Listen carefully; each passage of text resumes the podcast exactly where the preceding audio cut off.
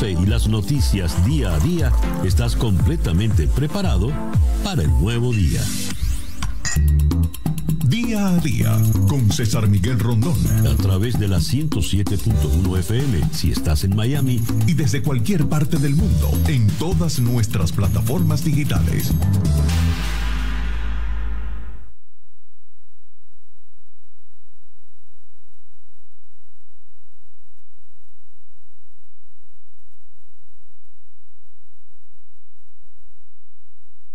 Tres.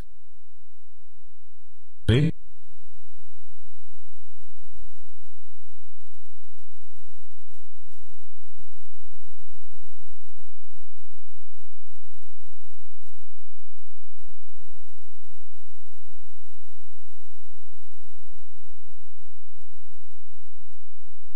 al 990 AM, eh, 90 AM y éxitos.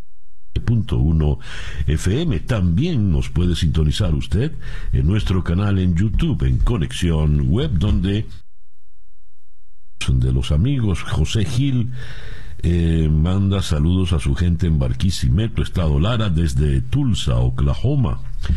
Eh, Carol Guerrero nos saluda desde New Hampshire, Alicia Peña saluda desde Caracas, Nelson Hernández desde Tampa, en Florida, Dalos desde Budapest,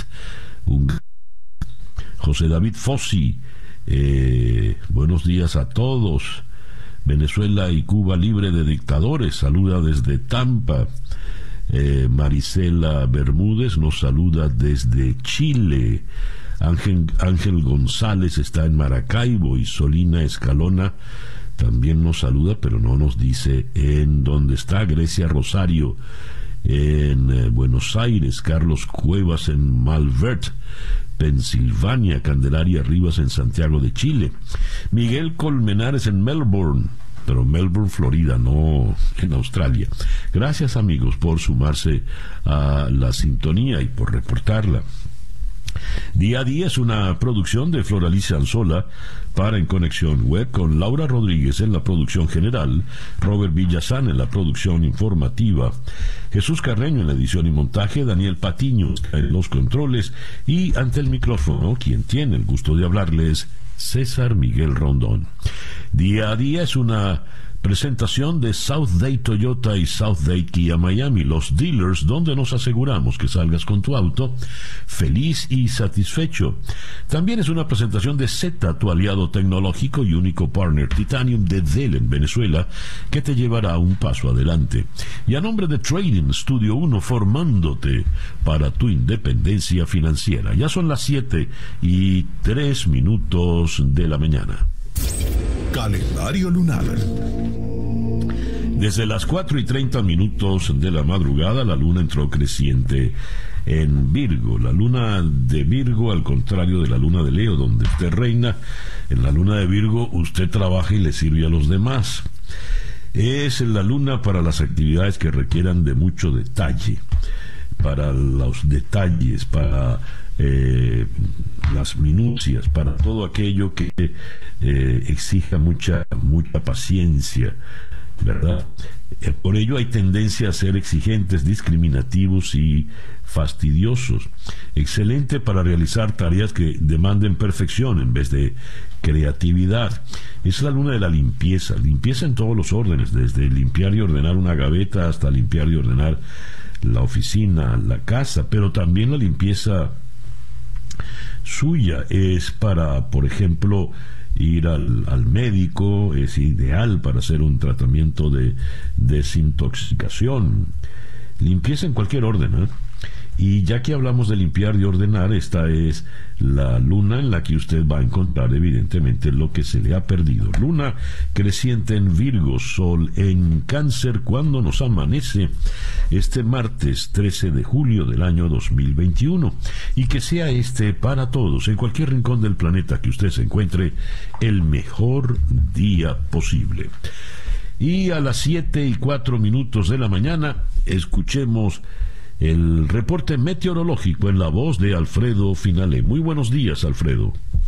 César, muy buenos días para ti y para todos los amigos que están en sintonía en este martes, julio 13 del 2021. Bueno, pues ayer una jornada mayormente nublada con alto potencial de lluvias y temperaturas que quedaban entre 85 a 89 grados en buena parte del área. Miami 85 grados como temperatura máxima próxima a las 10 y 44 minutos de la mañana, 6 grados por debajo de lo normal para esta fecha.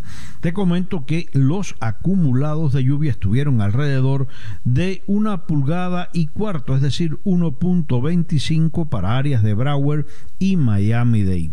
Hoy, bueno, pues otra jornada con condiciones muy propicias para que continúen las lluvias y las tormentas sobre nuestra área avanza la onda tropical sobre el Mar Caribe y hay mucha humedad en toda la región. Hoy un día mayormente nublado, ya te decía, un potencial de lluvias bastante alto, alcanzando hasta un 80%.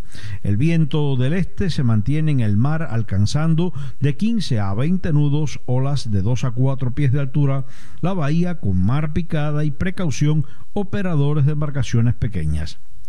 Máximas hoy que vuelven a quedar entre 86 a 89 grados Fahrenheit superiores hacia las localidades de la costa del Golfo.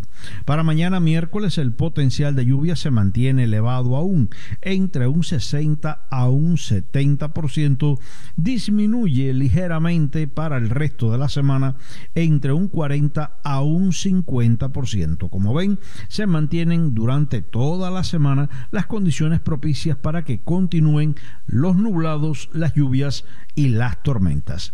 Yo soy Alfredo Finale y les deseo a todos muy buenos días. Muchísimas gracias, Alfredo. Alfredo Finale es el meteorólogo de nuestra emisora hermana Actualidad 1040 AM en la ciudad de Miami. Siete y siete minutos de la mañana, Capicúa. Sintonizas día a día con César Miguel Rondón. ¿Tu empresa cuenta con tecnología de vanguardia? Cuando se trata de tu empresa, AZ y Dell Technologies, nada los detiene. Es por eso que continúan innovando y desarrollando tecnologías de modo que tú siempre estés listo para seguir adelante, ofreciendo soluciones tecnológicas integrales y aceleradores de la transformación digital. Z te ofrece soluciones integrales, posibilidades infinitas, innova desde cualquier lugar con soluciones de tecnologías de información seguras y ágiles. Desde los dispositivos hasta la nube y el borde con Z puedes innovar y adaptarte como nunca antes, por lo que siempre estarás listo para adaptarte a los cambios. Z te ofrece acompañamiento en todo el ciclo de servicios de tecnologías de información, que abarca desde la consultoría hasta el suministro de tecnologías de punta, así como el soporte y el mantenimiento continuo. Z es el único partner Titanium de Dell en Venezuela que te llevará un paso adelante. Síguelos en Z Piso LAZ con doble T. La página web www.z.laz tu aliado tecnológico. Siete y ocho minutos de la mañana acá en Día a Día. Las noticias de hoy en Estados Unidos. Presidente Biden dice las protestas en Cuba son un sonoro llamado a la libertad. Dijo, las protestas en Cuba eran notables y son un sonoro llamado a la libertad. Lo dijo al elogiar a miles de cubanos que salieron a las calles a manifestarse contra la escasez y los altos precios de los alimentos en medio de la crisis del coronavirus, una de las mayores movilizaciones contra el gobierno cubano de que se tenga memoria. Esto es según la reseña de Associated Press desde Washington. El pueblo cubano está exigiendo su liberación de un régimen autoritario. No creo que hayamos visto una protesta como esta en mucho, mucho tiempo, o francamente nunca, dijo el presidente Biden de manera eh, textual. Eh, apoyamos al pueblo cubano y su sonoro llamado a la libertad y al alivio de la sujeción trágica de la pandemia y de décadas de represión y sufrimiento económico al que ha estado sujeto por el régimen autoritario de Cuba. El pueblo cubano está haciendo valer valientemente sus derechos fundamentales y universales. Y el eh, secretario de Estado, Anthony Blinken, los manifestantes pacíficos no son criminales. El gobierno de Estados Unidos ha seguido mostrando públicamente su apoyo a quienes protestaron el domingo en diversos puntos de Cuba, inconformes con las restricciones a la libertad, la falta de oportunidades económicas y la grave situación con la pandemia. Los manifestantes pacíficos no son criminales, dijo en rueda de prensa Anthony Blinken. Eh, los manifestantes pidieron libertad y derechos humanos, criticaron al régimen autoritario de Cuba por no satisfacer las necesidades más básicas de las personas, incluidos alimentos y medicinas, dijo eh, Anthony Blinken, y negó eh, que Estados Unidos esté detrás de eh, estos, estas protestas, que fue lo que dijo abiertamente el presidente cubano Miguel Díaz Canel. Dijo Blinken sería un grave error afirmar eso porque esto lo que demuestra es que simplemente los gobernantes cubanos no están escuchando las voces y la voluntad del pueblo de Cuba, profundamente cansado por la represión. El diario eh, The New York Times en la mañana de hoy destaca lo siguiente cuando el presidente eh, el presidente presionado por la necesidad de impulsar la democracia cerca de casa Latinoamérica hace que cambie el foco. Cuando el presidente tomó posesión en la Casa Blanca sus principales eh, objetivos eran Rusia y China pero recientemente los sucesos en eh, Cuba, los sucesos en Haití, más Nicaragua, le obligan a enfocarse en eh, América Latina y también, por supuesto, hay una eh, situación particular con, Venezuela. Y destaca The New York Times en la primera página que las privaciones hacen que indignan a los cubanos, enfurecen a los cubanos y los lanzan a las calles. El diario Washington Post eh, destaca un cambio importante en el mando en eh, Kabul. El jefe, el general que estaba al mando de las tropas en Kabul pasa eh, el mando. Leo aquí el general Austin Scott Miller, jefe de las fuerzas de la OTAN, traspasó en una ceremonia en Kabul el mando al general Kenneth Mackenzie, ubicado normalmente en el mando central de Estados Unidos en eh, Florida. La FDA advierte que puede haber algunos efectos secundarios en la vacuna de Johnson y Johnson. Leo la información. La FDA dio a conocer ayer en la tarde una nueva advertencia para la vacuna contra el coronavirus de Johnson Johnson, eh, a la que vincula con un efecto secundario grave y raro el síndrome de Guillain-Barré. Si bien la FDA dijo que no había establecido que la vacuna pudiera causar el síndrome, notó un aumento en los informes sobre la aparición de esta condición cuando el paciente recibe esta vacuna en eh, particular. Los informes de eventos adversos después del uso de la vacuna contra el COVID bajo la autorización de uso de emergencia sugieren un mayor riesgo de síndrome de Guillain-Barré durante los 42 días eh, posteriores a la vacunación. Se han detectado alrededor de 100 casos preliminares de Guillain-Barré eh, después de que se administraron 12.800.000 vacunas de Johnson Johnson. 12, casi 13 millones y solo 100 casos. En otras eh, informaciones, eh, ocupándonos del caso de eh, Texas, los legisladores demócratas viajaron el lunes a Washington y señalaron que estaban dispuestos a permanecer allí durante semanas en una segunda revuelta contra una reforma electoral del Estado impulsada por los republicanos. La estrategia abrió un nuevo y dramático enfrentamiento sobre los derechos de los votantes en Estados Unidos. Aviones privados con más de 50 demócratas a bordo despegaron de un aeropuerto en Austin días antes de que la Cámara de Representantes de Texas tramitara nuevas restricciones al voto en un periodo especial de sesiones ordenado por el gobernador, el republicano Greg Abbott. La marcha de los legisladores implicaba que la Cámara Baja no podría votar la propuesta, al menos por el momento. Es la segunda vez que los parlamentarios demócratas abandonan el Estado para frenar la reforma electoral, lo que da una idea de su firme oposición a propuestas que afirman harían más difícil votar a jóvenes, personas no blancas y ciudadanos eh, discapacitados.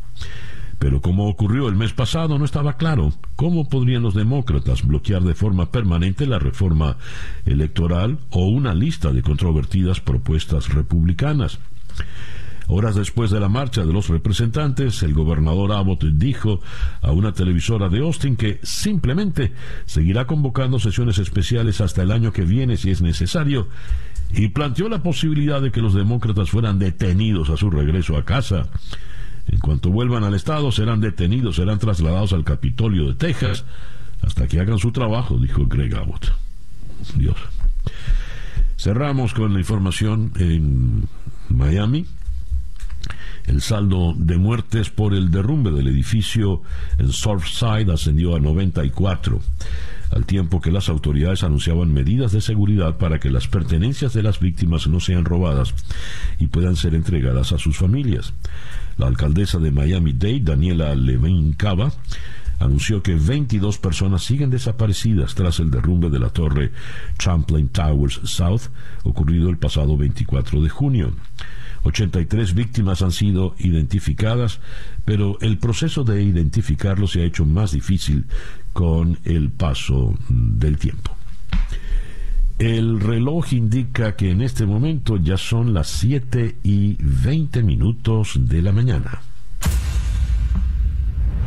Estas son las noticias de Venezuela. Eh, el día de ayer fue duro, conmocionado, fuerte. Eh, secuestran a Freddy Guevara en la autopista y eh, se le secuestra de manera abrupta, violenta, funcionarios del SEBIN.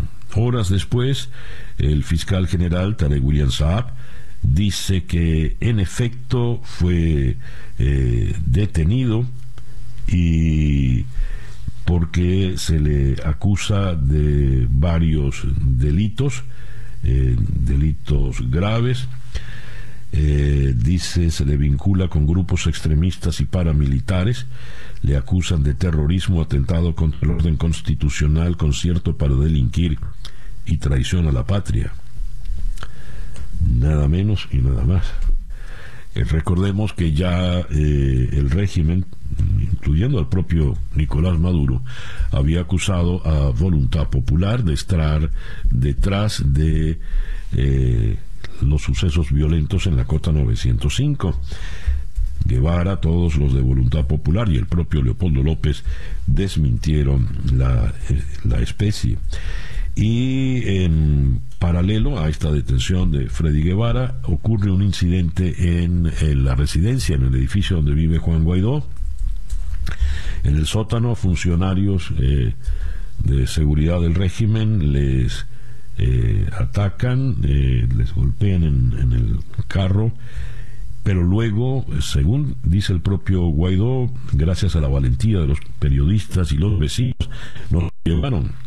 A lo mejor no fue solo la valentía, sino que aparentemente fue un error, según se ha comentado. Todo está muy, muy confuso, sobre todo si tomamos en cuenta que eh, esto ocurre cuando está de visita en Venezuela la Comisión de la Unión Europea con miras a la supervisión de las elecciones del próximo mes de noviembre y está sobre la mesa eh, la conversación, de una eventual negociación en Ciudad de México.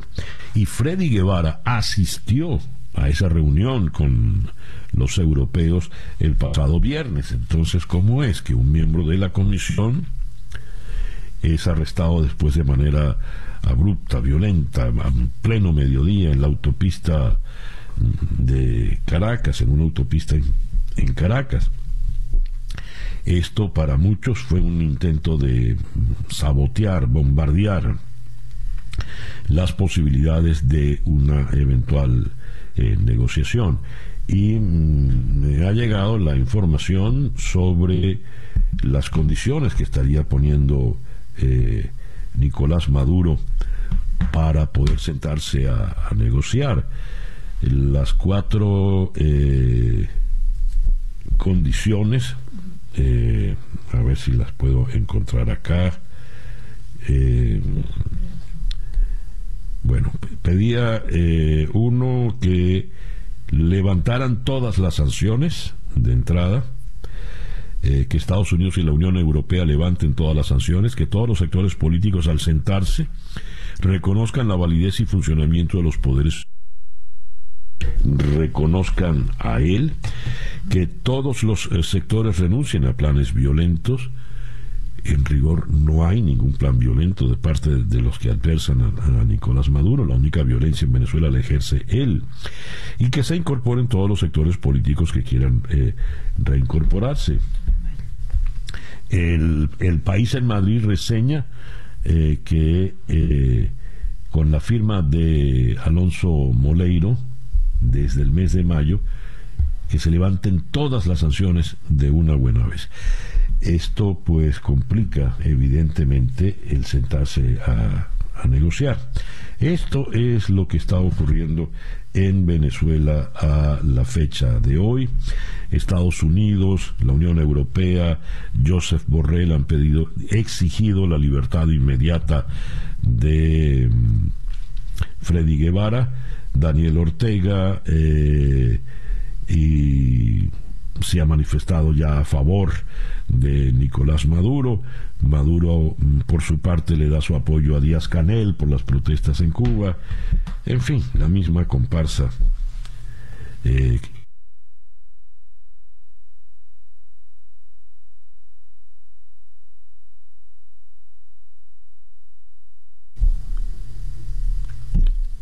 siete y veinticinco minutos de la mañana. Escuchas día a día con César Miguel Rondón. Eh, vamos a comenzar en la mañana de hoy en Caracas con Ariana González. Eh, ella es la pareja del dirigente opositor Freddy Guevara. Eh, con ella averiguaremos todo lo que, se, qué ocurrió con Freddy, dónde está en este momento, en qué condiciones se encuentra. Eh, después seguiremos en Caracas para hablar con el propio Juan Guaidó sobre lo que ocurrió en el día de ayer y su visión política de esta agresión tan fuerte por parte del régimen al atacarlo a él, su comitiva y detener a, Guevara. Luego iremos hasta Warner Robinson, Georgia, donde conversaremos con Daniel Pedreira.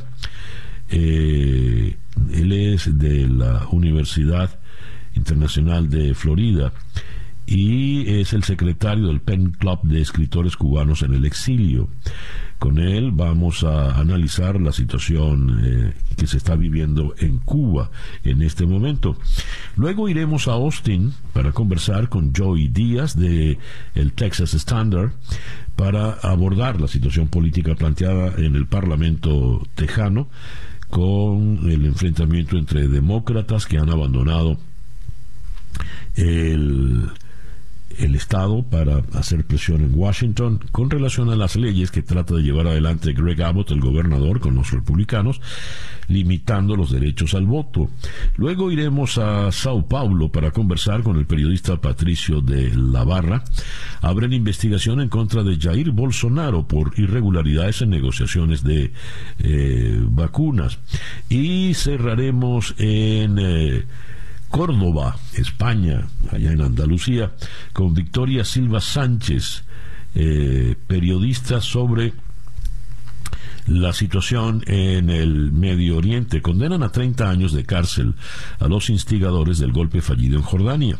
El ex jefe de la Corte Real, Bassem Awadallah, y un ex enviado de Arabia Saudí, Sharif Hassan bin Said, han recibido 15 años de prisión cada uno por conspirar contra el príncipe Hamzah quien no llegó a sentarse en el banquillo de los acusados. La condena pretende crear, cerrar una crisis que para muchos supone un cierre en falso. Abordaremos pues este tema eh, jordano. Esa es nuestra agenda para el día de hoy martes 13 de julio.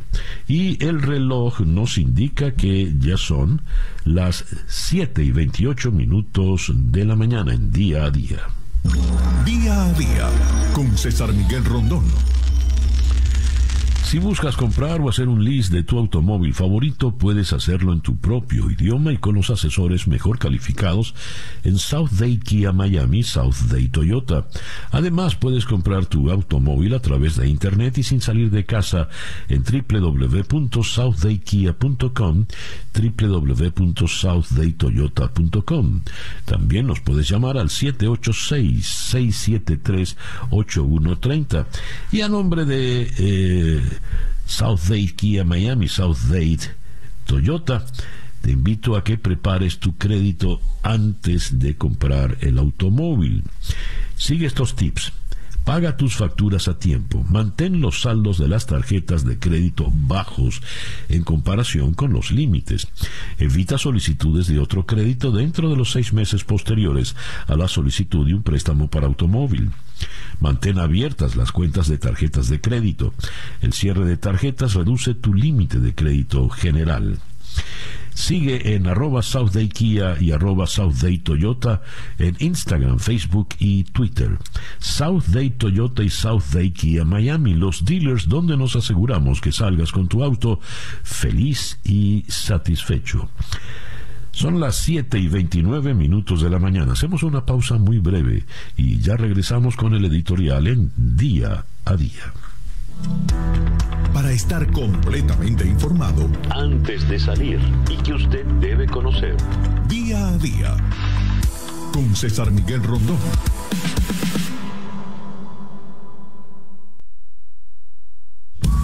Escuchas día a día con César Miguel Rondón. 7 y 32 minutos de la mañana. Esta noche a las 7 en conexión Milo Milford, corresponsal de la agencia F en Haití. Con él abordamos eh, la situación eh, en Haití luego del magnicidio.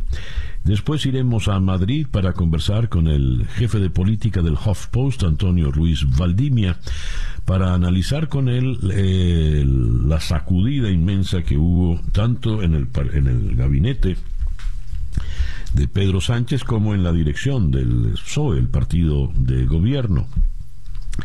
Después iremos a Caracas para conversar con Ana Leonora Costa, la abogada de Roland Carreño, para conocer la situación del periodista que ya tiene ocho meses y medio en prisión.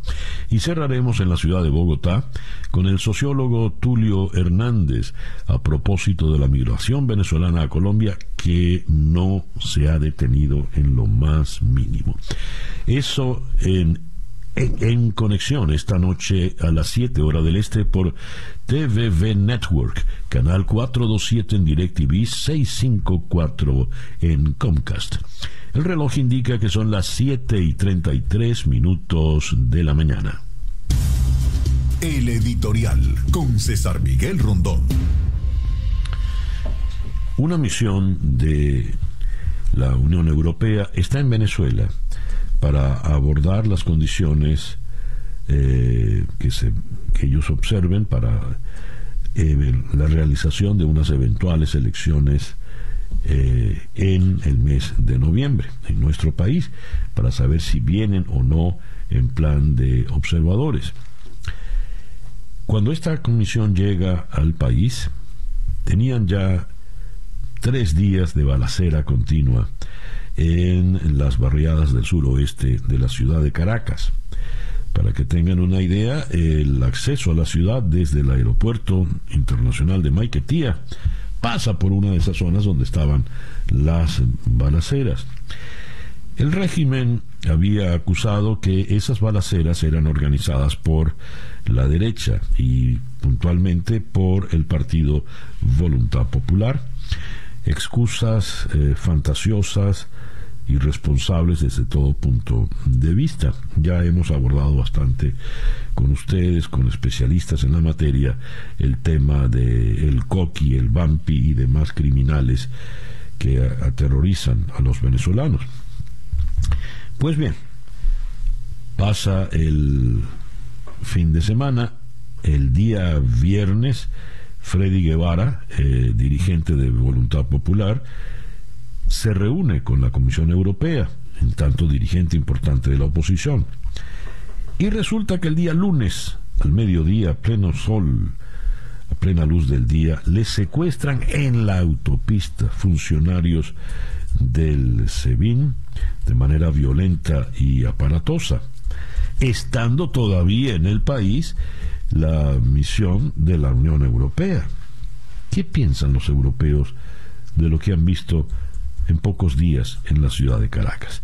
Por si fuera poco, casi en paralelo, luego de secuestrar a Guevara, arremeten contra eh, Juan Guaidó, en el sótano de su residencia. Los videos muestran cómo bajan violentamente al chofer de Guaidó, le caen a golpes, lo esposan, eh, tendido en el piso, le patean. Y Guaidó luego diría que gracias a la valentía de los vecinos y los periodistas, pues pudo eh, liberarse. Corren interpretaciones de todo tipo. Por ejemplo, que todo esto forma parte de las rivalidades internas entre unos y otros dentro del partido de gobierno, dentro del chavismo. Los que quieren de una vez por todas salir de Juan Guaidó en la cárcel o donde sea, y los que creen que es mejor seguir manteniendo un status quo. Lo cierto es que dejan en libertad a, Guaidó y eh, se van eh, los funcionarios de seguridad que trataron de, apresarlo. Tarek William Saab, el fiscal del régimen, ha acusado a Freddy Guevara de cualquier cantidad de delitos, incluido por supuesto traición a la patria, pero nada se ha dicho del incidente con Juan Guaidó. ¿Por qué? Mientras eh, Maduro reitera sus condiciones para ir a negociar, que le levanten todas las sanciones ya, que reconozcan a la Asamblea Nacional y reconozcan su gobierno eh, y que le devuelvan a su gobierno las cuentas bancarias eh, a Petróleos de Venezuela y al Banco Central.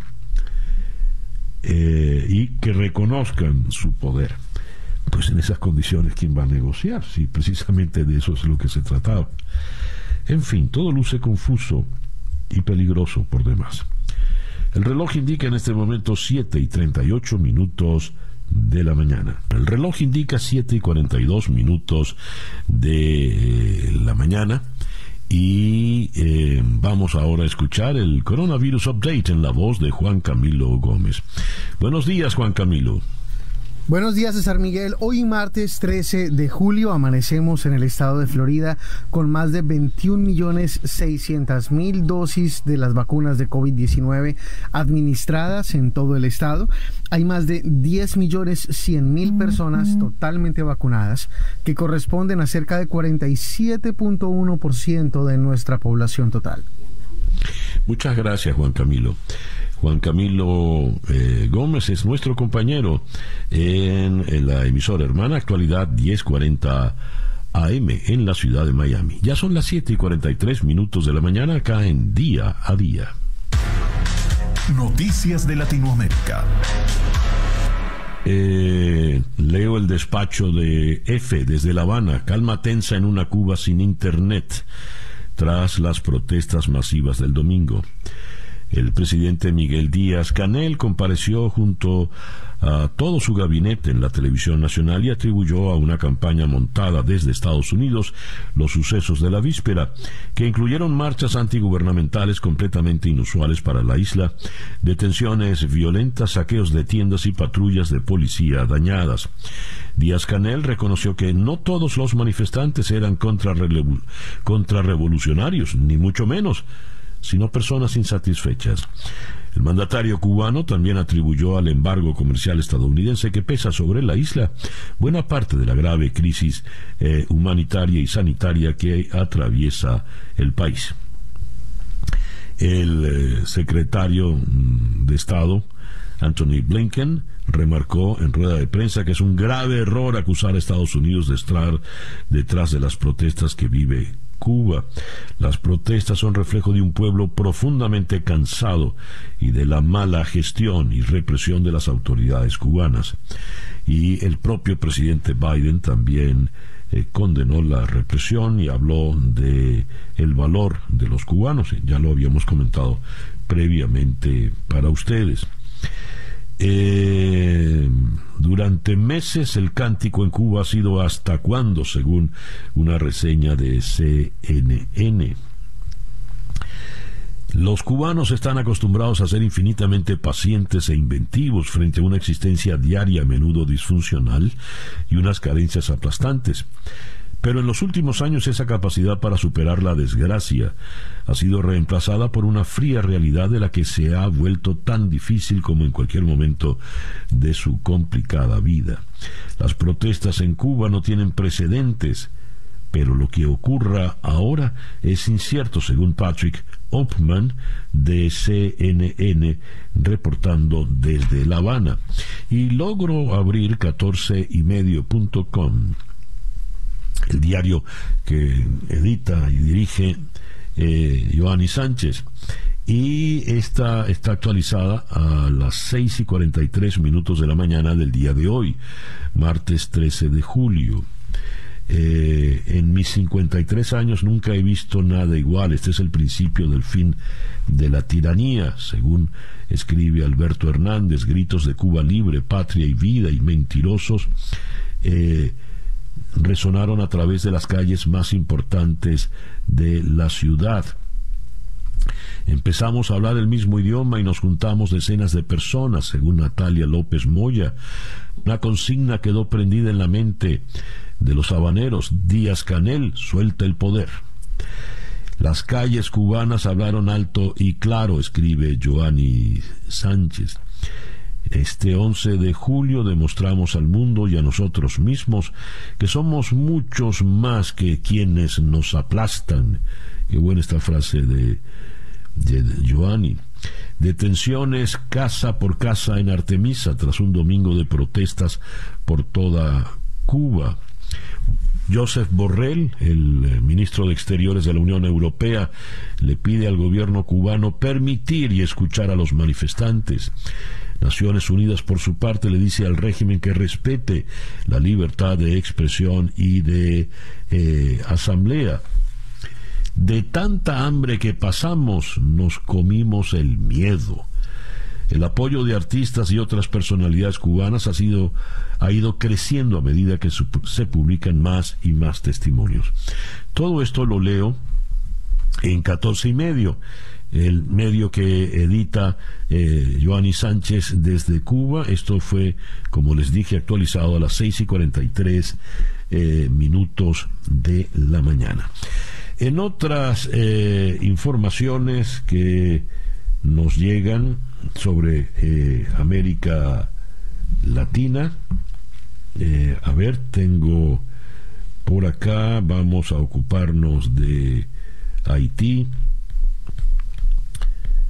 Eh, el, perdón, eh, Puerto Príncipe, la Fiscalía de Puerto Príncipe comenzó los interrogatorios por el asesinato del presidente haitiano Josvenel Moïse. Con la comparecencia de los ex senadores Youri Latortu y Stephen Benoit, conocidos opositores del mandatario. El, el foco mediático del país estaba en el Palacio de Justicia de Puerto Príncipe, donde ambos prestaron declaración convocados por el fiscal Bert Ford Claude, que también ha citado a los magnates Reginald Boulos y Dimitri Vorp, así como a cuatro de los jefes policiales y militares responsables de la seguridad presidencial. Mientras el presidente Joe Biden aseguró que su país está listo para prestar ayuda a Haití ante la crisis que vive el país tras el asesinato de Moïse, pero no quiso aclarar si estaría dispuesto a enviar eh, tropas al país. Sin embargo, la vocera de la Casa Blanca, John Psaki, sí dejó abierta esta posibilidad. Brasilia. La policía abre investigación a Jair Bolsonaro por posibles irregularidades en la compra de vacunas contra el coronavirus.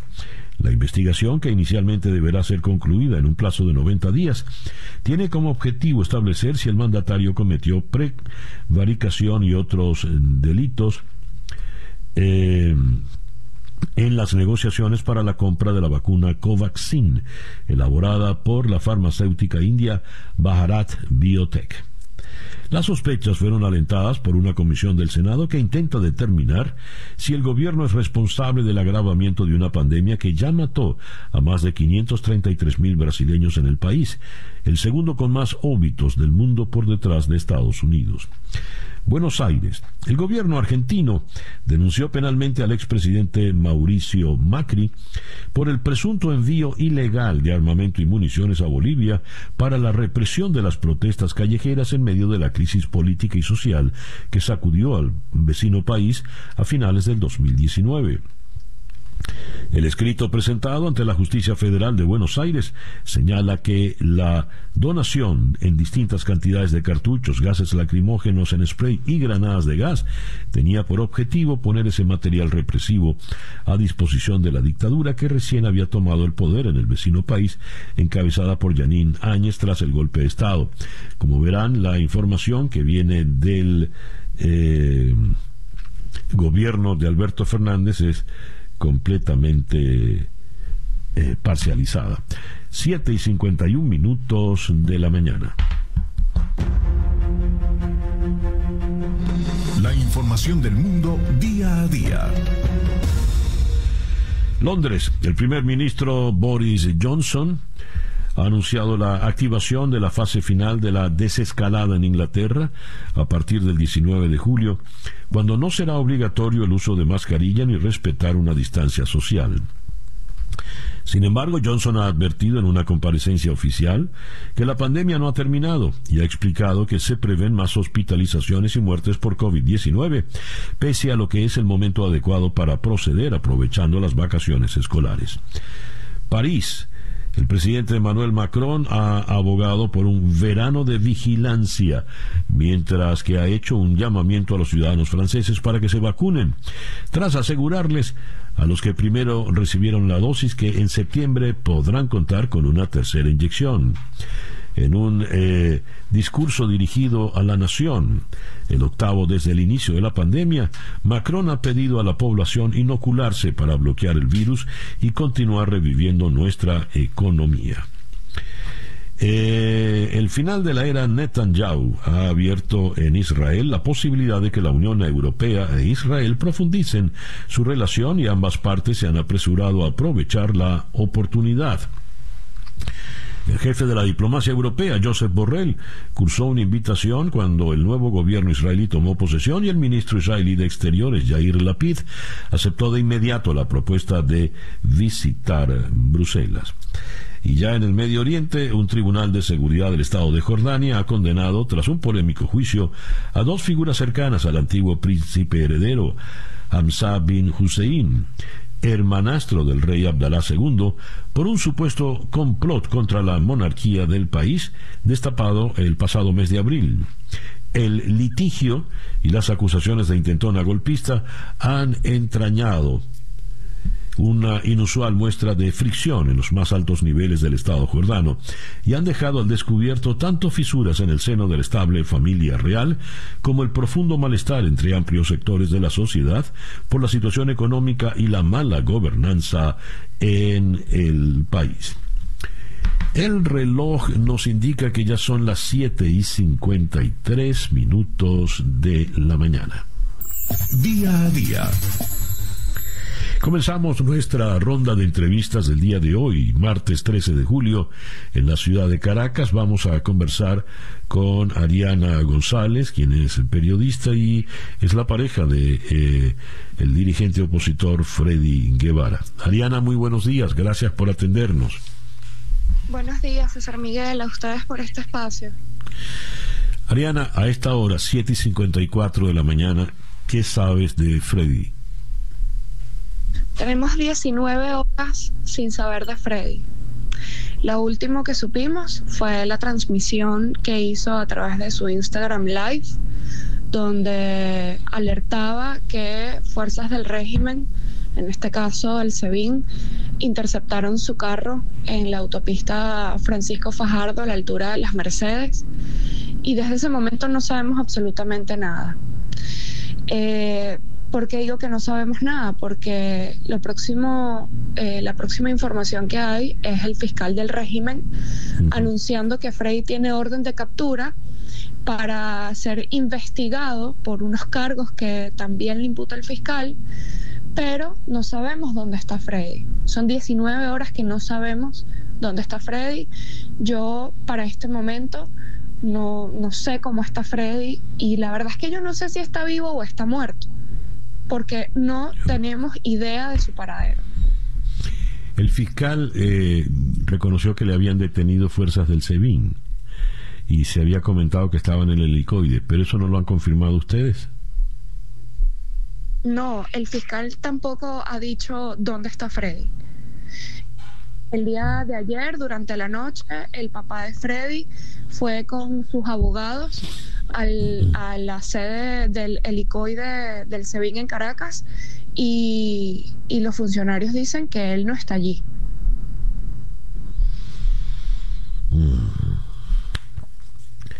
¿Qué van a hacer? ¿Cuál, ¿Cuál es la estrategia? Porque Freddy es un prominente dirigente político de Voluntad Popular, que es un partido importante en la oposición venezolana y, de paso, con la misión de la Unión Europea acá en el país, él formó parte de la comisión que se reunió con los europeos el pasado viernes. ¿Qué van a hacer, Ariana? Mira, si hoy tenemos algo claro es que los responsables de este secuestro y desaparición de Freddy son los del régimen. Eh, allí está el fiscal del régimen, que es Tarek William Saab, él principalmente es el responsable de la integridad física de Freddy. Eh, nosotros, su familia, sus amigos, queremos saber dónde está Freddy. Freddy no ha tenido derecho a la defensa, no, obviamente se le ha violado su, su debido proceso y ahorita lo primordial es que sepamos dónde está y en qué condiciones está. Es responsabilidad de Tarek William Saab lo que le sucede a Freddy. Eh, y él sabe muy bien, él sabe perfectamente que está metido en, un problemón con la, justicia, con la justicia internacional por cometer crímenes de lesa humanidad. Y eso no prescribe en el tiempo. Y además de todos los que tiene, está sumando a su haber otro al no eh, permitir este, que, sepamos dónde está Freddy, al no admitir dónde está Freddy y que, la verdad es que no sepamos cuál es su estado físico en este momento. Eh, Ariana, entiendo el, el difícil momento cargado de tensión y temor por el que estás pasando. Me impactó mucho, te confieso, oírte decir, yo no sé si Freddy está vivo o está muerto. ¿Por qué haces una afirmación tan extrema en un momento como este, Ariana? Porque desde la una de la tarde no sabemos dónde está, del día de ayer. No sabemos dónde está. Y, recordemos lo que sucedió con Fernando Albán. El régimen asesinó a Fernando Albán bajo tortura. y yo no sé cuál es la condición actual de Freddy. ¿Por qué no lo muestran? ¿Por qué no dicen dónde está? ¿Por qué no permiten que sus abogados y su familia lo vean? Dios. Bueno, Ariana, estaremos muy, muy pendientes y estos micrófonos están a tu total disposición. Muchísimas gracias, César Miguel, y, de verdad que, agradecemos cada espacio que tengamos porque lo que estamos viviendo actualmente en Venezuela no tiene nombre, es inhumano y, y, de verdad necesitamos apoyarnos entre todos porque hoy le tocó a Freddy y mañana pueden venir por cualquiera de nosotros. Ya. Gracias, Ariana. Cuídate mucho. Buenos días. Buenos días. Ariana González es la, ella es periodista, es militante de Voluntad Popular y es la pareja de Freddy Guevara. Leo este tuit de Alfredo Romero, el director de la ONG Foro Penal. Los regímenes autoritarios alegan regularmente que no hay desaparición forzosa porque ellos conocen el paradero del detenido. Precisamente existe desaparición forzosa cuando son solo ellos quienes saben dónde está el detenido y lo ocultan de sus familiares y abogados. Alfredo Romero. Hacemos ahora una pequeña pausa y ya regresamos con día a día. Vamos a tratar de localizar ahora a Juan Guaidó. Son las ocho en punto de la mañana para estar completamente informado antes de salir y que usted debe conocer. Día a día con César Miguel Rondón. Escuchas día a día con César Miguel Rondón. Son las 8 y 4 minutos de la mañana. Regresamos a la ciudad de Caracas, donde en la línea telefónica en este momento está Juan Guaidó, presidente encargado de Venezuela, en tanto presidente de la Asamblea Nacional electa en el año 2015. Juan, buenos días, gracias por atendernos. Muy buenos días, César, gracias por la llamada y saludos a todos los que nos están sintonizando. ¿Qué ocurrió en el día de ayer? Bueno, más allá de los, de los hechos lamentables que, pudieron ver todos, eh, del secuestro de Freddy Guevara, del asedio en nuestra residencia, el disparo de un arma de guerra en el sótano. Estábamos en una reunión muy temprano en la mañana con la plataforma unitaria, como todos los lunes o la mayoría de ellos, eh, articulando, generando consensos con la plataforma, convocando para el 24 de julio de cara a los congresos municipales, luego de los congresos regionales del, 5 de julio eh, de este año. Freddy Guevara salió a una reunión con eh, un almuerzo que tenía en ese momento, de donde estábamos en la reunión en eh, Caracas, eh, cuando vimos su transmisión en vivo a través de las redes sociales, que estaba rodeado y asediado por eh, funcionarios, presumimos del SEBIN, y digo esto, presumimos eso porque aún que tenían unas siglas D.I.E. DIE, que nos dicen hoy que es Dirección de Inteligencia Estratégica, adscrita a la PNB, se presume SEBIN o FAES. como tú sabes, el, el FAES está adscrito a la Policía Nacional Bolivariana, pero también funciona en el helicoide, por lo cual hay una confusión en este momento de quién fueron los que ejecutaron ah, el secuestro y el asedio a, mi residencia. Cuando vimos esto, estaba en conjunto con la diputada de Storson, salimos básicamente a, buscar, a ubicar en el punto de la autopista que se veía a través del video eh, Freddy Guevara la autopista de, de Prados del Este, a la altura de las Mercedes, eh, si no nos equivocamos por, el video, cuando salimos y estamos en la vía, nos intercepta también un vehículo, una, camioneta gris. Bajaron los vidrios, apuntaron con armas largas, eh, trataron de eh, golpear nuestro vehículo. Pudimos evadir apenas esta, esta intención y logramos desviarnos hasta Santa Fe, donde yo resido.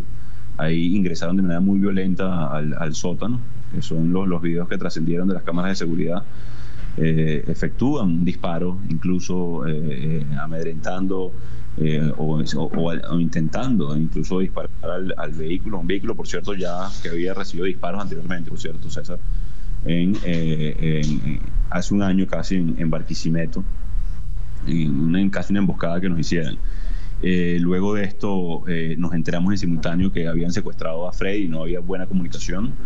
Eh, siguieron rodeando el vehículo, bajaron, lograron abrir la puerta del conductor, bajaron a golpes de manera muy violenta, apuntado en este caso a nuestro conductor.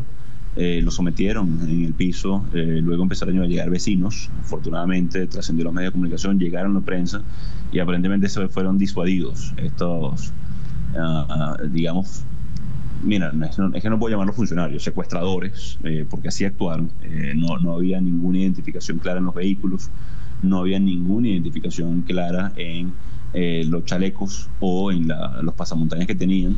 Lo único que logramos visualizar fue la, estas tres letras, D.I.E, 10, Dirección de Inteligencia Estratégica, y luego, afortunadamente, con la valentía de nuestros vecinos, que quiero destacarla, eh, que a pesar de que del disparo, de la detonación de armas, eh, bajaron valientemente a, pedir explicaciones, a, disuadir de manera pacífica y se fueron. Ahí quedó captado en video, en las cámaras, no solamente eh, de los medios de comunicación, también de la de seguridad del edificio, también de los medios de comunicación que estaban afuera, porque estaban obstruyendo las entradas y salidas, también a la, a la urbanización y, el edificio donde nosotros vivimos. Afortunadamente, Fabián estaba buscando a esa hora a la niña del preescolar, no, no, tuvieron que presenciar uh, semejante acto de hostilidad, de violencia, mucha violencia, César, debo decirlo, por, lo, por lo que sucedió aquí y lo que sucedió con Freddy.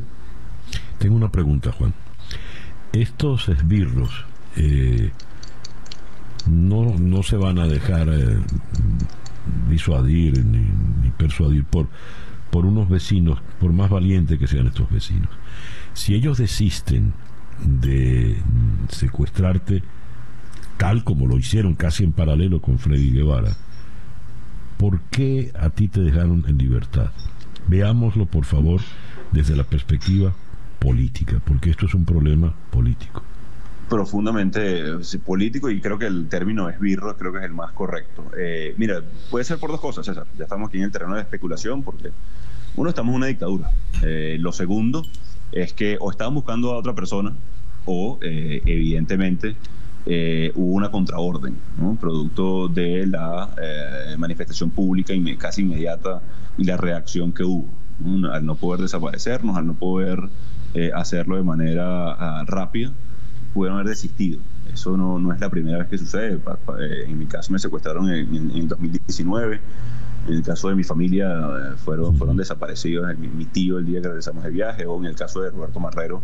Pero eh, la intención de la dictadura es, generar, obviamente, terror, es buscar eh, mecanismos de hostigamiento, es tratar de dividir a la unidad. Esos son los, los objetivos típicos, digamos, de la alternativa democrática, adicionalmente de mermar a, la dirigencia política. Recordemos la cantidad de dirigentes en el exilio que existen o presos políticos eh, en este momento producto de la misma persecución. Obviamente contradictorio a lo que dicen públicamente con respecto a la posibilidad de un, acuerdo o una eh, negociación.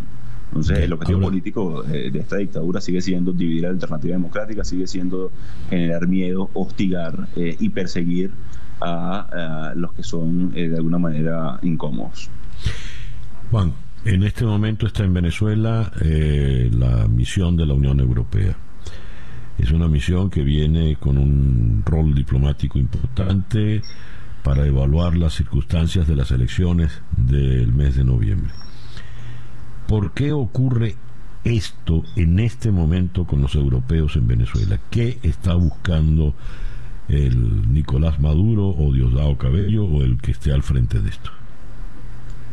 Mire, yo creo, yo creo que el, el, mensaje, y es un patrón, César, recordemos la, la, anteriormente, cuando también eh, había una visita en Venezuela de un senador en, en, nuestro país, si no me equivoco, 2018, asesina a Fernando Elván, eh, meten preso eh, a Roland Carreño el año pasado en simultáneo que estaban liberando eh, presos políticos y también estaban, se estaba haciendo un intento de lograr condiciones de cara a eh, una posible elección.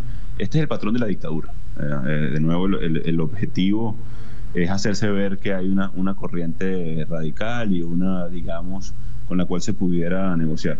Yo creo que esa es la misma dictadura que hacen de policía bueno y policía malo.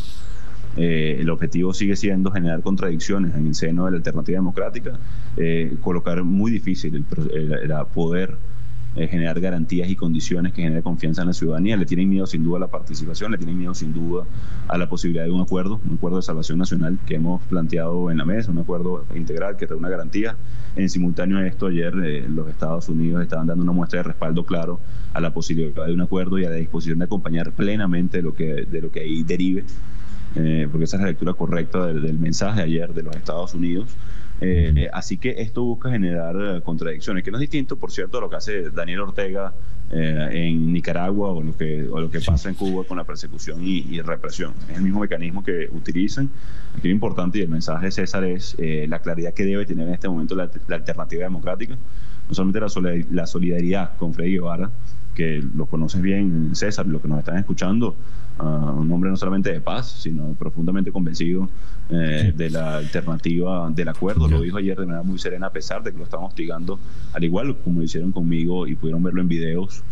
Eh, eh, en, caliente, digamos, con armas de, guerra y no, y no perdió la serenidad y, la claridad de una solución para nuestro país. Freddy, anteriormente tres años asilado en una, embajada. Aquí lo, que va a hacer la dictadura lo sabemos, es una dictadura. Aquí lo importante es que lo que debemos hacer es coalicionar, consolidar aún más la unidad democrática, tener una respuesta clara para nuestra gente, atender la emergencia, procurar una solución a este conflicto eh, y entender los riesgos en este momento que existen.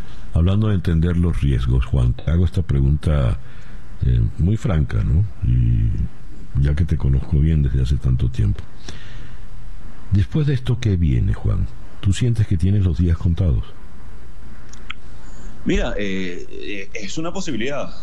Eh, como tú decías al principio, César, pudo haber sido un mensaje, pudo haber sido una, amenaza mucho más violenta de lo usual. Pudieron haber sido paramilitares, por cierto, César. No tenían ningún tipo de identificación ni un vehículo identificado. pudo haber sido incluso peor. Eh, de lo que estamos conversando. Eh, lo que viene debe ser mantener la, unidad en Venezuela, seguir buscando los apoyos a nivel internacional.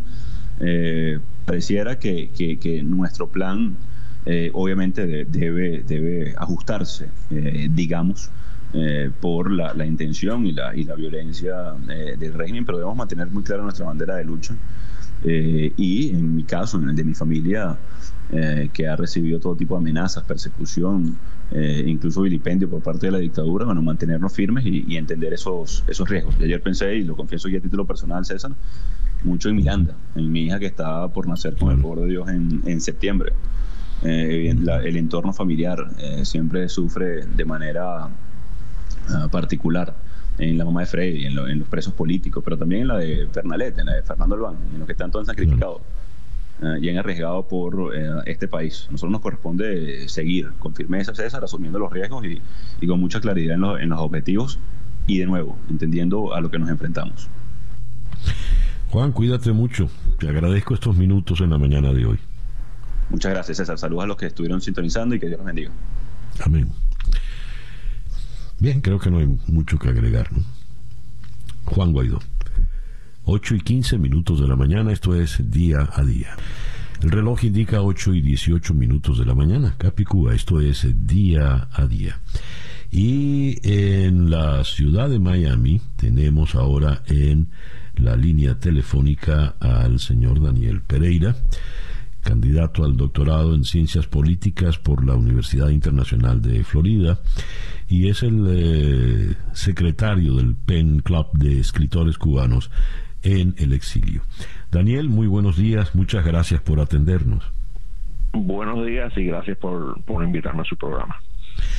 Daniel, eh, si algo eh, se reitera en las diversas informaciones y comentarios sobre lo que acontece en Cuba, es que nunca se había visto algo tan masivo, espontáneo y sobre todo a lo largo de toda de toda la isla, desde Camagüey, Pinar del Río, en fin, a todo lo largo de la isla se dan manifestaciones muy, muy importantes. ¿Cómo calificaría usted, que es conocedor de la historia cubana, esto que está aconteciendo en este momento? Bueno, definitivamente esto eh, ha sido eh, histórico, eh, que es el término que muchas personas le, le atribuyen. como dice, es primera vez en por lo menos 62 años desde que, que llegó el castrismo al poder que hay una un levantamiento a, nivel nacional. Lo hemos visto hace 27 años en La Habana, eh, el maleconazo, como se le llama, que, eh, que estuvo localizado en La Habana, pero no tuvo el, el, el, auge en, otro, en otras provincias y en otros municipios. Eh, pero esto lo hemos visto que ha emergido eh, a lo largo de la isla. Y, es un fenómeno muy interesante. Eh, y, nada, tenemos que ver qué sucede, pero muy interesante que es a nivel nacional.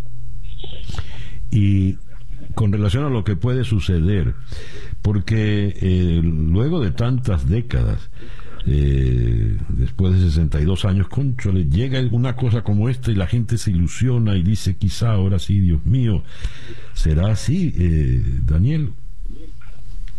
Bueno, siempre cuando sucede eh, un, un movimiento como este en, en, un país dictatorial, no solo en Cuba, sino en cualquier país, uno debe de mirarlo con optimismo cuidadoso uno no debe de, mm, desacreditarlo de entrada diciendo eso no va a llevar a ninguna parte, la dictadura va a mantenerse, etcétera, porque hemos visto eh, históricamente en diferentes países que una chispa, una protesta, eh, eh, un, evento que, que, muchos no veían venir, sucede, estalla y de repente sea en días, en semanas, en meses, eh, cae la dictadura y uno dice cómo fue. Entonces no se debe desacreditar de entrada, pero tampoco debemos de pensar ya. Se levantó la gente en Cuba y entonces eh, ya va a caer la dictadura y, y, eso ya, ya va a suceder. O sea, tenemos que vigilarlo y, ver qué, qué va sucediendo eh, eh, y también tenemos que, eh, o sea, reclamar que, se respeta al pueblo cubano y, y que, el, que el gobierno no, o sea, no, no lo reprima, porque parece que si no se mantiene esa presión es lo que va a suceder. Daniel, no podemos pasar por alto un detalle singular y es que no está ningún Castro en el poder, oficialmente hablando, y esto le toca a un hombre particularmente gris, como es Miguel Díaz Canel. Eh, ¿cómo, ¿Cómo puede analizar usted esa, esa pequeña diferencia? No es Fidel Castro, que era el, como una especie de, de, de dios helénico, no sé, una persona era la figura histórica. Ahora es una figura casi prescindible como Díaz Canel. Sí, lo que sucede, eh, y creo que es parte porque estamos viendo lo que estamos viendo eh, hoy en Cuba de, los últimos días. Incluso esto, esto tiene sus quizás inicios en los últimos meses, pero estamos viendo un nuevo liderazgo que no tiene el apellido Castro, por lo tanto, no tiene el, el, aura ese, el, manto ese de, legitimidad histórica eh, que, que, que, se daban ellos, de el, mito ese de la Sierra Maestra que vinieron eh, luchando de la sierra, eh, aunque aunque hay muchas mentiras y mucho eh, mucha tela por donde cortar ahí, pero era un mito y, el mito de Fidel Castro y el carisma y el, culto a la personalidad, ya sin estar Fidel Castro y su sucesor eh, selecto, Raúl Castro, eh, Díaz Canel, eh, no tiene ese mismo, esa, esa legitimidad, no tiene ese, ese mito eh, en su persona. Y por lo tanto se ve desde que empezó Díaz Canel a gobernar, que no tiene respeto del pueblo y me, refiero respeto no solo al respeto de, de honor o de, por su trayectoria, sino respeto de miedo. No, no tiene eso. Incluso hemos visto los calificativos con que muchos en las protestas se refieren a, a Díaz Canel, que son malas palabras. Pero, pero estamos viendo que, que a él lo tratan como, como un cero a la izquierda. A él no, no le tienen el miedo ese de si él dice algo, todo el mundo va a entrar en línea. Y, y, eso es un, factor importante porque quizás a él le hagan cosas que a, que a, los Castro no lo hubieran hecho. Porque sabían lo que les venía encima. Sí. Y así como hay una dirigencia nueva, también hay un pueblo cubano distinto. Las protestas las comenzó este movimiento San Isidro, un movimiento de jóvenes artistas, gente que nació y vivió eh, todo el tiempo eh, ya en, la revolución, el supuesto hombre nuevo, aquel que, que, soñaban los, los comunistas. Eh, y cuando uno ve las manifestaciones, ese carácter espontáneo, vehemente, entiende que hay un cubano distinto en las calles, ¿no? Distinto a lo que fue históricamente durante tantas décadas. ¿Qué nos puede decir al respecto? Sí, se está viendo un, eh, en las calles un eh, opositor generalmente más joven, aunque de todas las edades, pero generalmente lo que estamos viendo son más jóvenes y también personas que no necesariamente se identifican como opositores, como disidentes, eh, sino que en el caso de los artistas de San Isidro, por ejemplo, ellos empezaron queriendo expresar su, su arte, su, su visión de la vida y como simple artista como lo hace un artista en cualquier parte del mundo, que no necesariamente tiene que ser político, pero quiere expresarse. Y al no poder hacer eso por el sistema que, que conocemos en Cuba, entonces eh, ya eso se fue desarrollando más eh, en una protesta por cambios sustanciales en el sistema.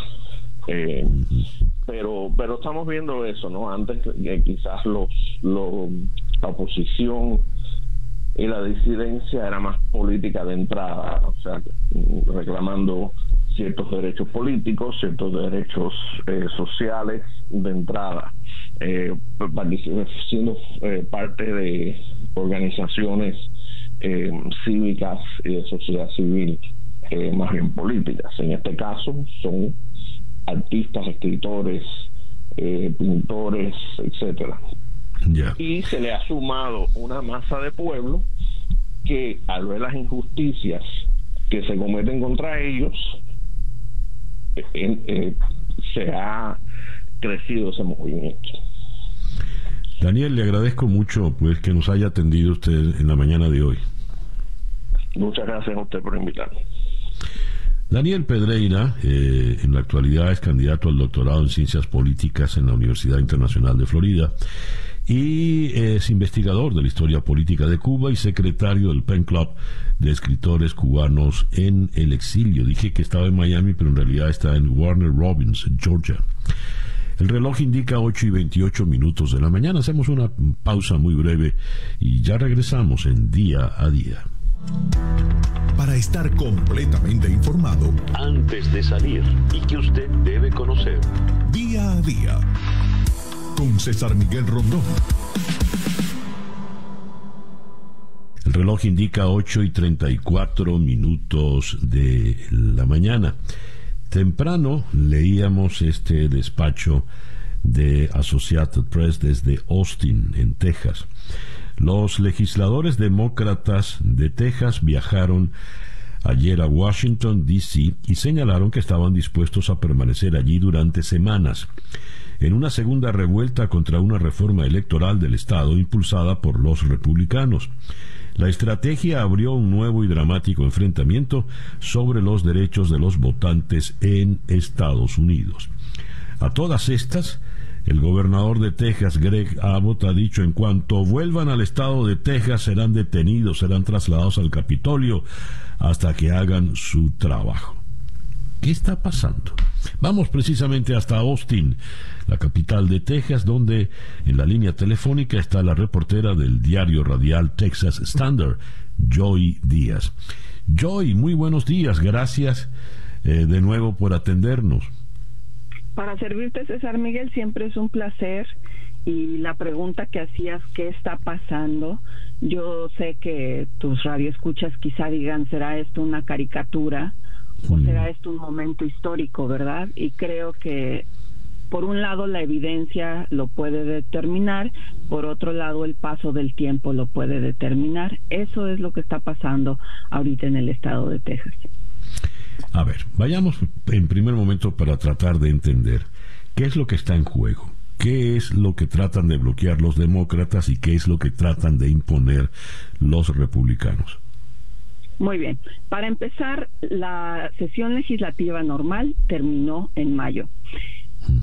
El gobernador en Texas tiene el derecho de llamar lo que se llama una sesión especial y lo puede hacer en cualquier momento y puede llamar las que quiera, porque los legisladores en Texas solo se reúnen cada dos años. Entonces, terminando la sesión, los demócratas bloquearon un, eh, una propuesta de ley que se llama SB 7 que los republicanos le pusieron de nombre que protege la integridad del voto. Suena bonito. Entonces bloquean los demócratas esta medida y se termina la sesión. ¿Qué pasa? Que el gobernador llama para una sesión especial. Tienen 30 días para resolverme este caso. Necesito que pasen la integridad del voto. Pero lo que dicen los demócratas y la gente que estudia el voto y los derechos de los votantes es que en realidad esto es teatro, es que en realidad bloquea el derecho de muchos votantes a salir a las urnas, por ejemplo, gente con discapacidades. Ya no se les permite, ¿te acuerdas que durante el COVID podíamos poner nuestras nuestros votos en unas cajas como como las que usa el servicio postal? pues eso ya va a estar prohibido.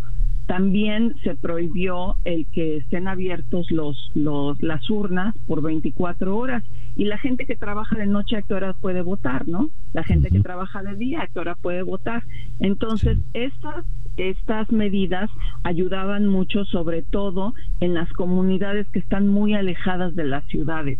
Daban acceso a muchas personas más para votar y la evidencia demuestra que por primera vez en la historia de Texas votaron 11 millones de personas ahora en las elecciones del 2020.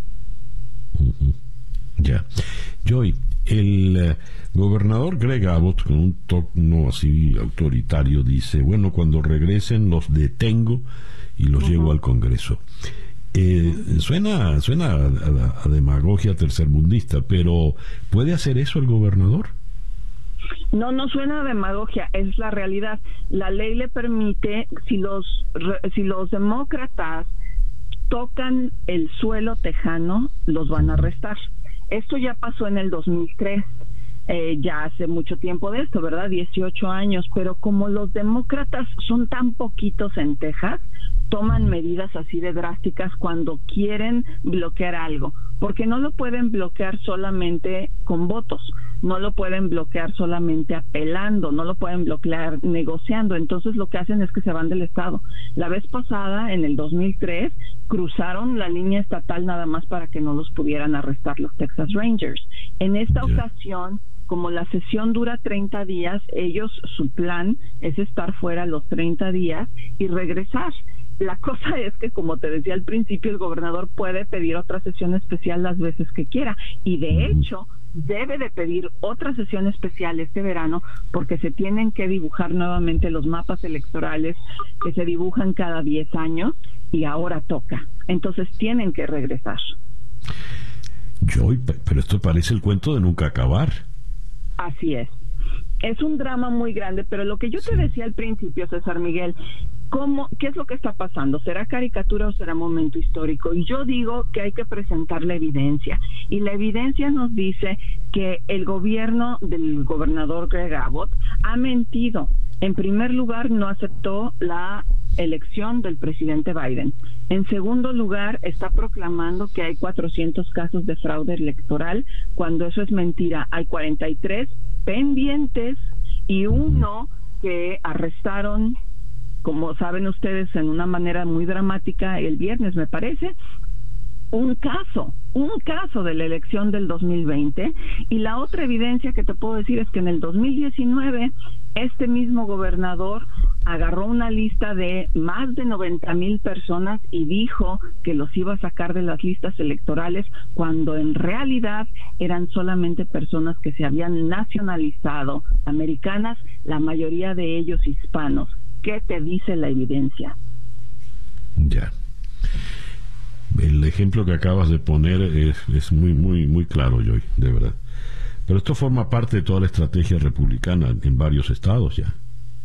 Sí, así es. Eso es lo que tenemos que abrir los ojos.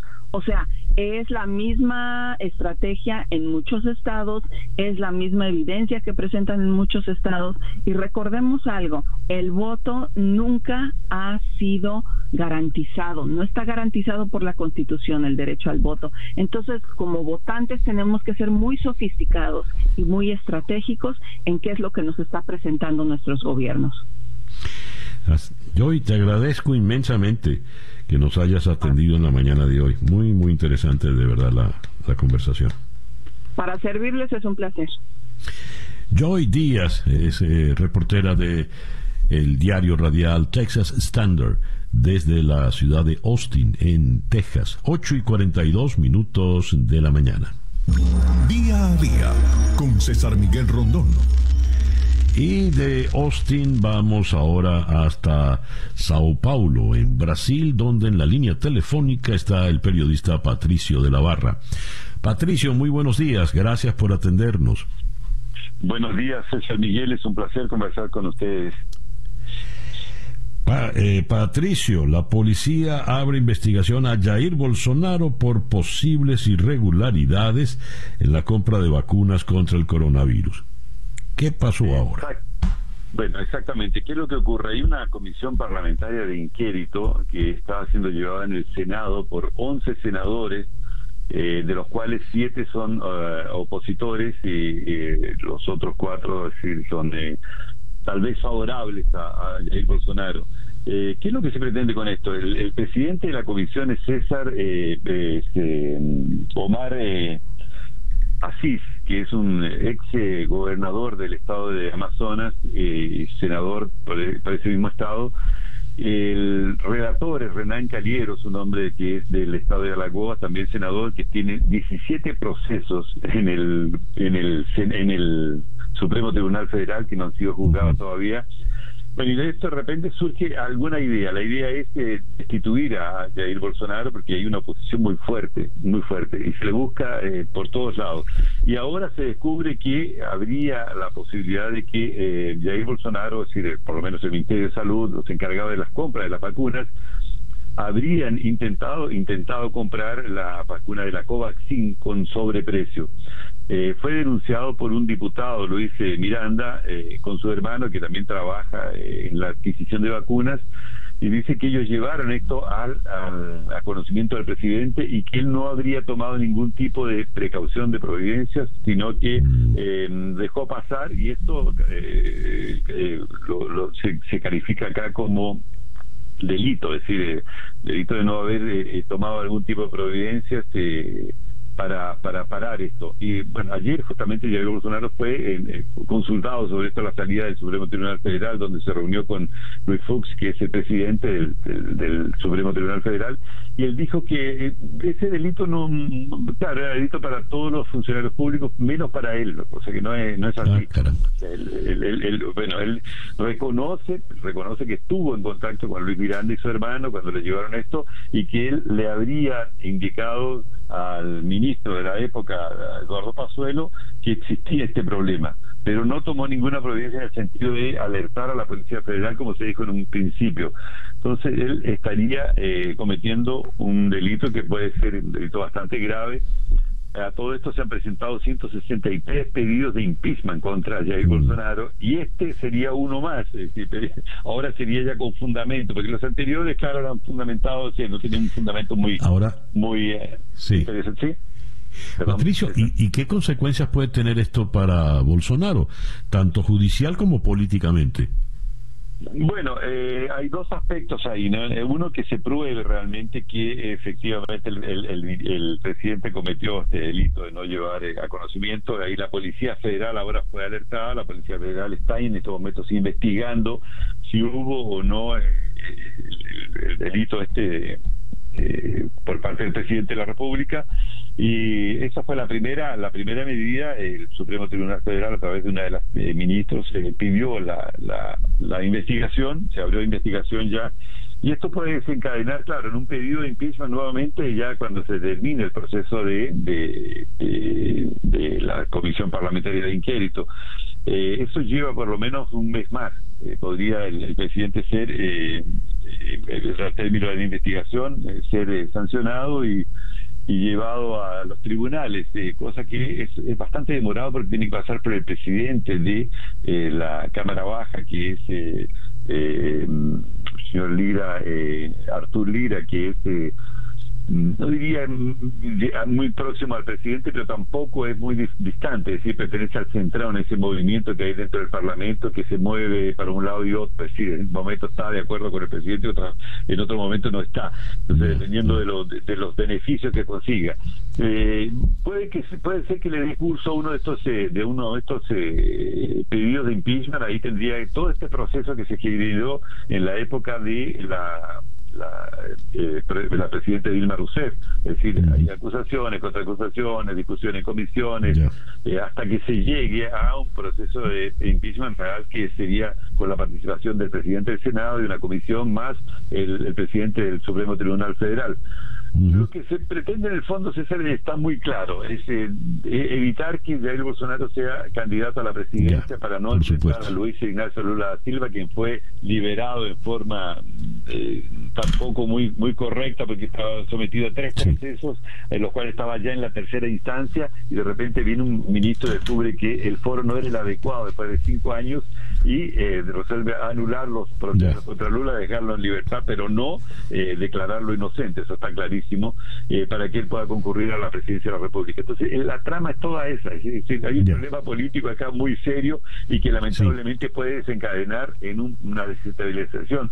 Ahora, bien o mal, es decir, y eso es lo que decía Jair Bolsonaro ayer, de que eh, no puede un, eh, una institución pasar por arriba de otros, son los tres poderes del Estado, eh, los cuales deben andar juntos. Pero lamentablemente en este país las cosas no están así y es posible que Jair Bolsonaro sufra un, proceso de impeachment tal vez antes del término de este año. ¿no?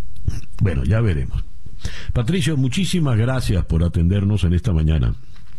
No, por favor, César, estamos a entera disposición y espero que este caso, eh, bueno, que va seguramente va, a continuar eh, avanzando, tengamos mayores informaciones con respecto a las investigaciones que hace la Policía Federal y si se llega a una acusación un poco más formal, seguramente ya tendremos la posibilidad de no tener más a Jair Bolsonaro como presidente hasta el final de, este año, lo que sería grave porque el 22 ya tenemos eh, elecciones Seguro. Patricio de la Barra, desde la ciudad de Sao Paulo, 8 y 49 minutos de la mañana. Y eh, de Sao Paulo vamos ahora a la ciudad de Córdoba, en España, donde está la periodista y analista especializada en eh, seguridad internacional en el Medio Oriente, Victoria Silva Sánchez. Victoria, muy buenos días, muy buenas tardes por allá, gracias por atendernos. Hola, buenos días para vosotros y, muchísimas gracias por tenerme esta mañana con vosotros para, hablar sobre lo que está sucediendo en Jordania. Condenan a 30 años de cárcel a los instigadores del fallido golpe. ¿Quiénes son los condenados y por qué? Bueno, eh, que decir que son 30 años entre los dos, pero son 15 años de, condena para, para cada uno de los dos acusados, ¿no? Bueno, uno de ellos es eh, Basen que solía ser eh, asesor de, la corte del rey, del rey Abdallah II, y también anterior ministro de Finanzas y varios eh, otros cargos eh, ha tenido en lo que viene siendo el gobierno y las instituciones jordanas y en los últimos años pues era un asesor bastante cercano al, príncipe heredero saudí Mohammed bin Salman y estaba destinado en, Riyadh, ¿no? Y el otro acusado es Sharif Hassan bin Said, que es de hecho primo también del rey Abdallah II de, Jordania y bueno son los dos acusados en el en el caso de, sedición no que a los que acusan pues de la supuesta trama que intentó conspirar contra la monarquía y contra el rey jordano y que fue desestabilizada el pasado mes de abril ¿Qué consecuencias va a traer esto para la estabilidad de Jordania? Bueno, las consecuencias eh, no han sido tan tan relevantes diría yo por el hecho de que bueno la verdad es que poco se sabe en realidad de lo que ha sucedido. Lo único que ha trascendido pues es la información que ha querido eh, digamos transmitir eh, las autoridades jordanas pero hay muchos detalles y muchas cuestiones pues que no están realmente claras. Entonces bueno ha tenido una consecuencia es que de hecho, eh, la muy baja eh, confianza de los ciudadanos en las instituciones, pues después de estos sucesos y después de este juicio que ha sido bastante cuestionable, ¿no?